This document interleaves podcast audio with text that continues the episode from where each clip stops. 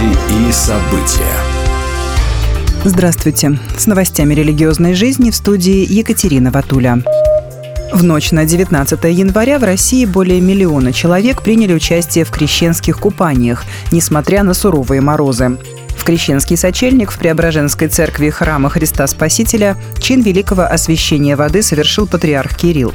Он подчеркнул, что этот праздник связан с праздником Рождества Христова. В глубокой древности это был как бы единый праздник. Другим его названием является Богоявление, потому что Господь явился в Вифлеемской пещере, но Он явил себя миру через крещение на Иордане, когда голос Бога Отца и сошествие Святого Духа свидетельствовали всем, что Бог воплотился, сказал патриарх. Ожидалось, что около полутора миллионов человек, по прогнозам МЧС, окунутся в крещенские купели. Для этого в России было оборудовано 3189 мест купания и более двух с половиной тысяч мест обогрева. Кении пастору Международной церкви «Благая весть» Good News International Church Полу Маккензи, главе печально известного голодного культа и членам его общины, будут предъявлены обвинения в убийстве, жестокости, пытках детей и других преступлениях. Всего главный прокурор Кении во вторник распорядился предъявить обвинение 95 представителям культа пастора Маккензи, в результате действий которого погибли 429 человек. После начала расследования полиция нашла десятки могил членов секты пастора Пола Маккензи, которые умерли от голода.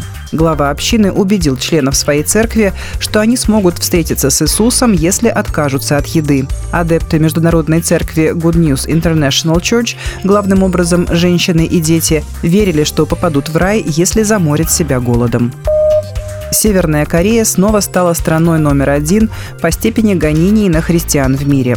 Организация Open Doors опубликовала список из 50 стран, где по состоянию на начало 2024 года зафиксированы наиболее жестокие гонения против христиан. Лидером 22 раз за 23 года снова стала КНДР – в отчете Open Doors сказано, что пока внимание общественности сосредоточено на событиях в Израиле и Газе, 9 октября 2023 года Китай репатриировал около 600 северокорейцев обратно в КНДР. Большинство из них составляли женщины, которых по возвращении ожидают пытки, сексуальное насилие и каторжные работы в печально известных лагерях для военнопленных, заявили в организации Open Doors. Другие части мира также вызывают серьезную обеспокоенность, в первую очередь страны Африки к югу от Сахары. В организации Open Doors заявили, что мировое сообщество больше всего обеспокоено ситуацией в Нигерии, на долю которой в прошлом году пришлось более 82% убитых за веру христиан. Петербурге открывается выставка о религиозной жизни в блокадном Ленинграде. 23 января в Государственном музее истории и религии в Санкт-Петербурге в преддверии 80-летия со дня полного снятия блокады откроют выставку «Религиозная жизнь блокадного Ленинграда».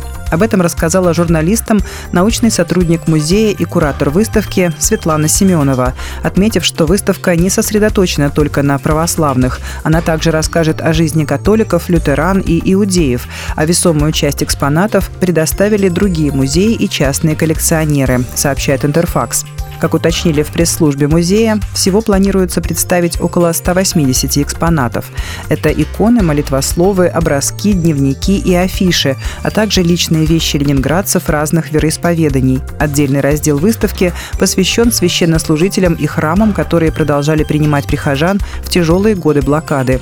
В приложении к некоторым экспонатам будут также показаны интервью с их владельцами, взятые из фильма «Католики в годы блокады».